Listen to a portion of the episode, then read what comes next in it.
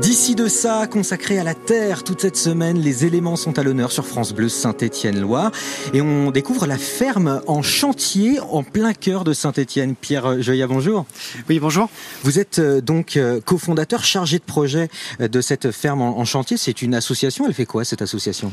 C'est une association qui, qui valorise des, des friches immobilières et pourquoi pas industrielles dans le but de recréer des paysages comestibles comme des jardins pédagogiques, des vergers partagés et puis des jardins partagés. Et un verger partagé, là on en a un euh, en plein cœur de, de la rue Vaillant euh, Couturier à Saint-Étienne. On fait un petit tour, vous nous faites pousser quoi par ici? Ben, C'est parti, ben, on, a, on a plusieurs espaces en fait qui sont... Euh, on a des espaces avec des bacs protégés et puis on, le jardin ici, le verger fait 700 mètres carrés.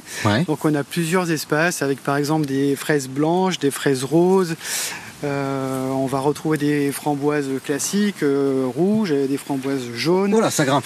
Euh, ça grimpe un peu, oui, un petit peu. On est sur un terrain de 10-15% à la base qui a été aménagé en 2017 tout en chantier participatif. D'accord. On est sur un site qui, qui a accueilli, abrité 4000 heures de chantier participatif avec les habitants de, ce quartier de Tarentaise-Beaubrun. Donc en fait, tout le monde peut venir participer à ce, à ce verger. finalement, ce que vous faites pousser, c'est à la destination de tous? En fait, c'est un lieu qui a été complètement ouvert y compris le cabanon, euh, sans serrure pendant 4-5 ans. Et puis au moment du Covid, euh, la troisième vague, quatrième vague, euh, je dirais que la santé mentale française s'est un petit peu dégradée, qu'il a fallu fermer le lieu pour le protéger d'incivilité et puis de, mm. bêtises d'enfants. Mm, mm. Et ça. en tout cas, c'est un lieu qui peut, euh, qui, est ouvert tous les tous les jeudis soirs, ouvert à tous, euh, gratuit.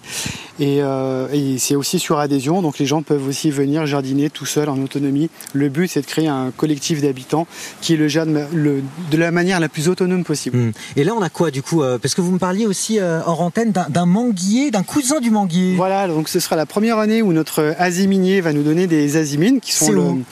Alors on, sera sur la, dernière partie du, un petit peu protégée du, verger partagé, de la forêt nourricière. Et euh, c'est un, un arbre qui pour l'instant euh, côtoie de, la casseille, qui est un arbuste que vous voyez ici, qui fait 2m20, 2m50 de haut, qui a sa taille adulte. La casseille, c'est un mélange de cassis groseille.